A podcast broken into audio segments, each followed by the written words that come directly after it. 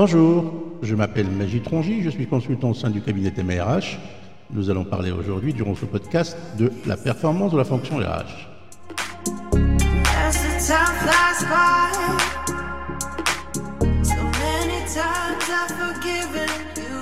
Historiquement centré sur ses fonctions régaliennes, telles que la gestion, la, paye, euh, la relation sociale, L'ambition de la fonction RH a considérablement évolué ces dernières années avec un objectif double.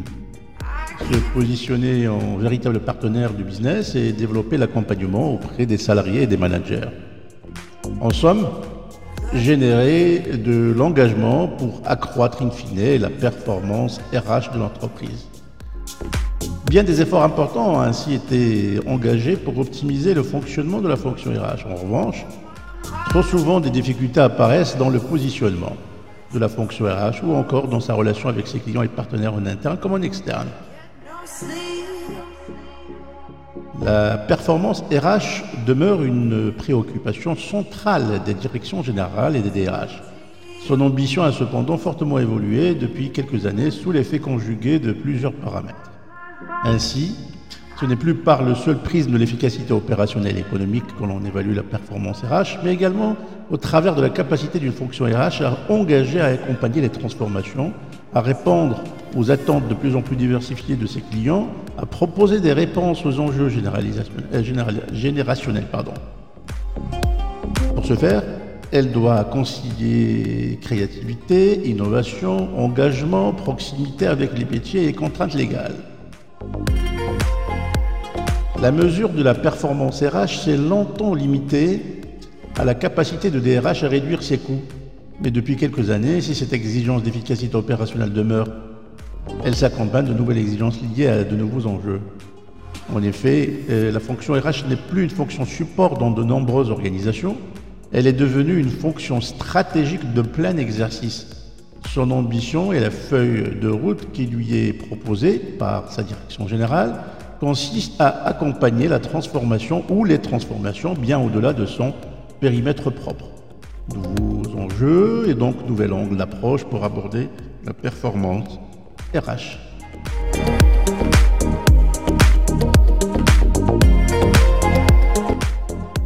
La question qu'on pourrait toujours se poser, est-ce que la performance RH est-elle exclusivement du ressort du DRH Force est de constater que le niveau de performance RH concerne la fonction RH, mais aussi l'ensemble des contributeurs de la chaîne de valeur. On parle là de l'écosystème RH, c'est-à-dire la DRH, mais aussi l'ensemble de la ligne managérielle non RH, telle que la direction générale, les différents managers, les collaborateurs, les instances de représentation du personnel, les services RH en centrale et en local, les centres de services partagés qu'on appelle communément les CSPRH, partenaires comptables, finance, DSI, contrôle interne, d'autres prestataires. Pour la fonction RH, l'enjeu est alors de recréer du lien avec son écosystème, dont les attentes se situent à différents niveaux. D'abord, au sein même de la DRH, dont les membres ont un fort rôle à jouer dans la relation client-partenaire. Ces derniers doivent pouvoir bénéficier d'un environnement propice à la motivation et à leur évolution professionnelle pour s'investir davantage.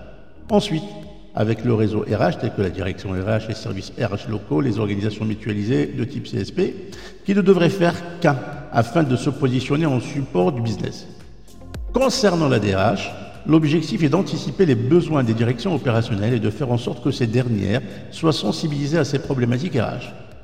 Quant aux services RH locaux, il s'agit davantage de créer les conditions d'une proximité avec les opérationnels Trop souvent, la relation RH est marquée par des clivages et ou des conflits qui peuvent être évités si chacun s'attache à développer une relation de partenariat. Le management de proximité est de plus en plus impliqué dans le processus RH, les self-service, les self-care et dans l'attente d'un support RH efficace. Maintenant, quant aux salariés, ils souhaitent accéder facilement à des informations fiables et bénéficier d'un service de qualité dans le traitement de leurs dossiers faciliter le développement des compétences, mettre en place des outils de gestion de carrière, fiabilité du bulletin de paie parfois, accompagnement RH en cas de mobilité professionnelle et ou géographique, et que Dieu sait. Enfin, pour les IRP, de leur côté, cherchent à jouer pleinement leur rôle d'alerte vis-à-vis des salariés, du management et du service RH.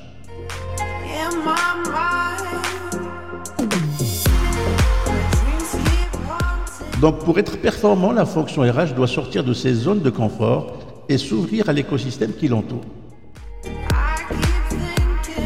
Alors dans ce, contexte, dans ce contexte, comment instaurer un climat de confiance et créer une relation gagnant-gagnant? Comment co-construire la relation et créer les conditions de réussite de la performance globale de l'écosystème?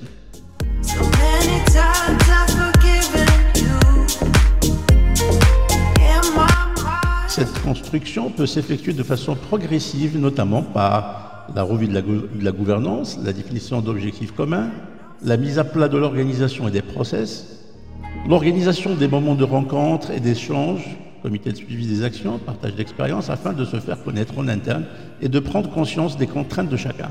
Aussi, les recours à des techniques issues du lean management afin d'assurer une gestion quotidienne efficace de la relation client-partenaire. Néanmoins, la mise en place de ces bonnes pratiques sera conditionnée par plusieurs facteurs que sont le contexte de l'entreprise, est-ce que c'est une organisation centralisée, décentralisée, éloignement, géographique, organisation par site, silo, etc. Le niveau de maturité de la fonction RH et des processus RH, l'état de système d'information RH en place, plus ou moins intégré, bénéficiant d'un niveau d'automatisation des workflows plus ou moins satisfaisant, et puis la présence ou non d'un portail RH principal point de contact avec les salariés.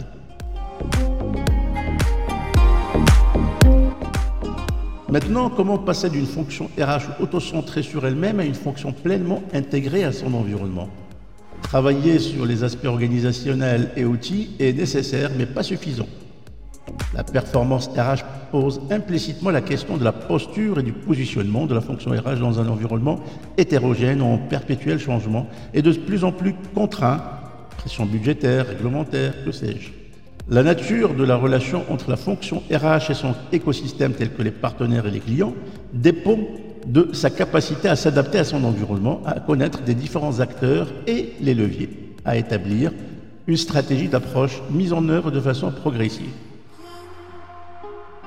En synthèse, la transparence, la professionnalisation des acteurs RH et la mise en place des structures de la relation SI-procédure sont les incontournables.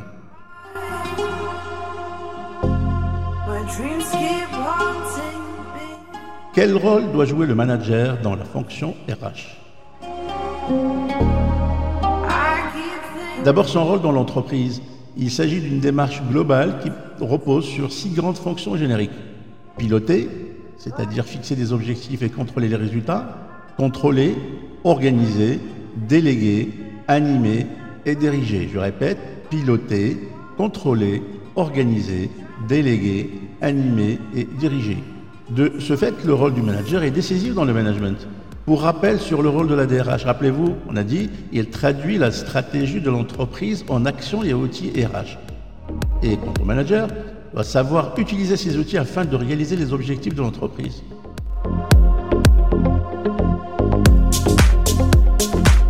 Une autre question. Que faut-il mesurer pour évaluer la fonction RH Pour répondre à cette question, on doit faire un focus sur quatre thèmes qui structurent l'évaluation de la performance d'une fonction support telle que les RH et nous interpellent à, trouver des, des mesures objectives pour chacun d'eux. Premièrement, les activités, les compétences, les ressources, les clients. Tout d'abord, la mesure de l'activité. On se pose la question, la fonction RH réalise-t-elle tout ce qu'elle devrait faire? Cette question concerne la formalisation de ce qui est réellement fait et de l'écart qu'il y a entre l'activité réelle et l'activité théorique. Cela oblige à formaliser les produits et prestations et à les comparer à un référentiel exhaustif pour déterminer des écarts d'activité.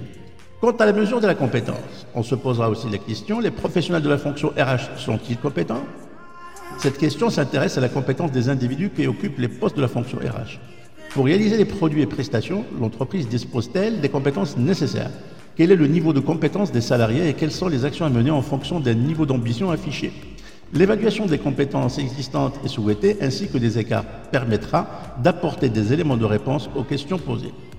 Maintenant, on passera à l'organisation de la fonction RH. Est-ce qu'elle est performante? Cette, question concerne euh, l'évaluation des ressources qui sont mobilisées pour faire fonctionner la fonction RH. La notion de ressources est ici comprise entre l'ensemble des moyens mis à la disposition des acteurs pour réaliser leur activité. Cela comprend l'organisation, le style de management, mais aussi les coûts engagés en dépenses d'investissement et de fonctionnement. Maintenant, on va mesurer la satisfaction des clients de la fonction. Et la question encore, les clients de la fonction sont-ils satisfaits de prestations?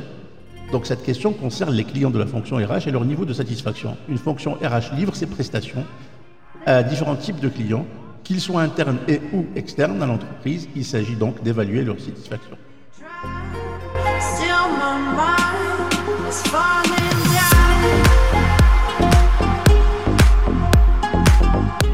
Restons concentrés sur la question de départ. Que faut-il pour mesurer la performance de la fonction RH On a fait, rappelez-vous, un focus sur quatre thèmes qui structurent l'évaluation de la performance de la fonction RH et le terminons avec un, modèle d'évaluation fonctionnelle à quatre pôles. Premièrement, le pôle activité. Il définit le quoi et ce que réalise la fonction support. Il est très difficile de s'interroger sur la performance d'une entité d'une entité si l'on ne sait pas ce qu'elle est censée réaliser. Dans le domaine des fonctions support en général, ces référentiels d'activité ne sont toujours pas présents. Ou lorsqu'ils le sont, ils ne sont pas systématiquement mis à jour. L'objectif du pôle euh, activité est de définir l'ensemble des prestations et produits pouvant être réalisés par la fonction RH. Ce pôle peut être scindé en trois parties. Les produits et prestations récurrents, les produits et prestations conjoncturelles, les produits et prestations innovants. Dans le cadre de leur activité, les fonctions doivent réaliser de manière récurrente des prestations en opposition aux tâches dites conjoncturelles. Cette différence de fréquence peut s'expliquer par des phénomènes de cycle de gestion ou en fonction des besoins de clients internes. Les compétences pour les activités récurrentes sont indispensables, tandis que celles mobilisées par les activités conjoncturelles peuvent être réalisées avec des prestataires externes. Les produits et prestations innovants entraînent des expérimentations de nouvelles techniques pour faire évoluer les activités de la fonction RH. Enfin, pour le pôle d'activité, il liste tout ce que doit faire théoriquement la fonction afin de confronter ce référentiel aux activités réelles et de traiter les écarts d'activité.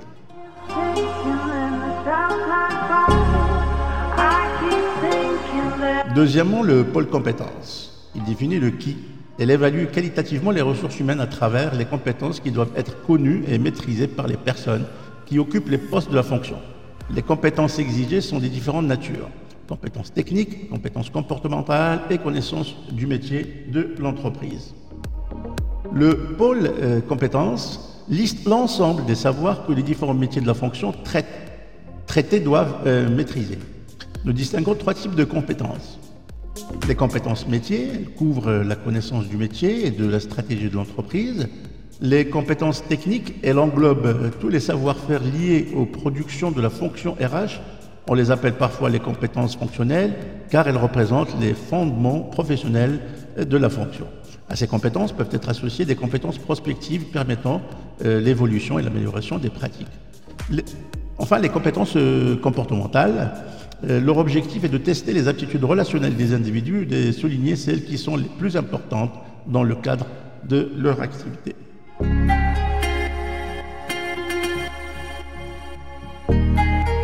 On passera maintenant au, pôle organisation. Il définit le comment. Il traite les moyens et les ressources mobilisées ou mis à disposition pour réaliser les activités. Cela comprend l'ensemble des dépenses nécessaires au fonctionnement, mais également le type d'organisation et de management. Le pôle organisation qualifie et évalue l'ensemble des moyens mis à disposition pour la réalisation de l'activité. Les moyens ont été regroupés en trois composantes. Le positionnement de la fonction dans l'organigramme, il s'agit de s'intéresser aux conséquences qui peut avoir le positionnement, que peut pardon, avoir le positionnement de la fonction RH sur les productions de cette même fonction? Le management, il définit le style de management employé et s'assure que celui-ci est en adéquation avec les attentes des salariés de la fonction. Enfin, les ressources, elles décrivent les charges de fonctionnement et d'investissement liées à l'exercice de la fonction. Il est également intéressant de déterminer les principaux postes de coût de la fonction, notamment ceux des effectifs.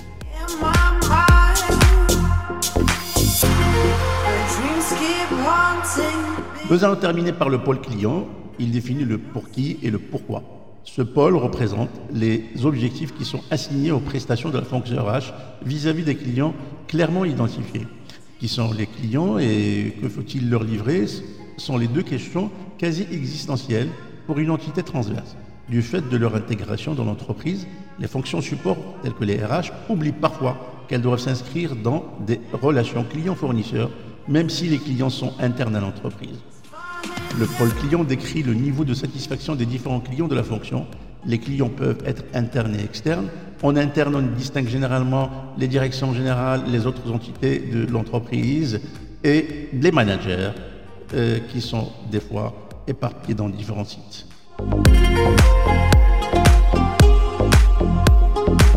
Vous avez déjà entendu parler de taux de performance ou des indicateurs de performance. De quoi s'agit-il?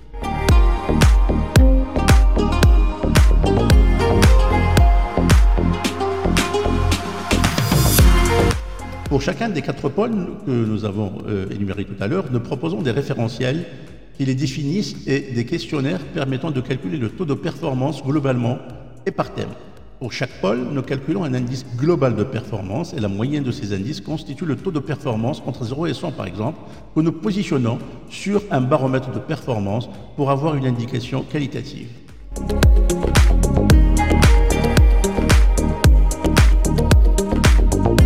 On ne peut pas s'en passer. Je vais quand même terminer par donner des exemples.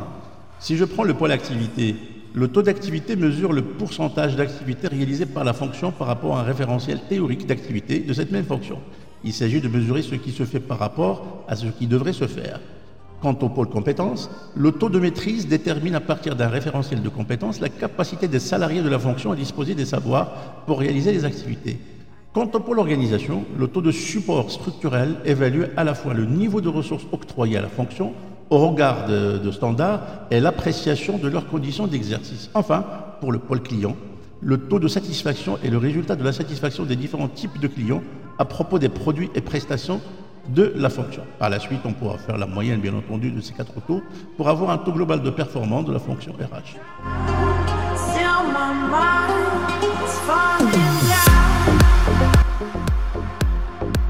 Voilà ce que je pouvais dire aujourd'hui sur la performance de la fonction RH. C'était Magie Trangy. À bientôt.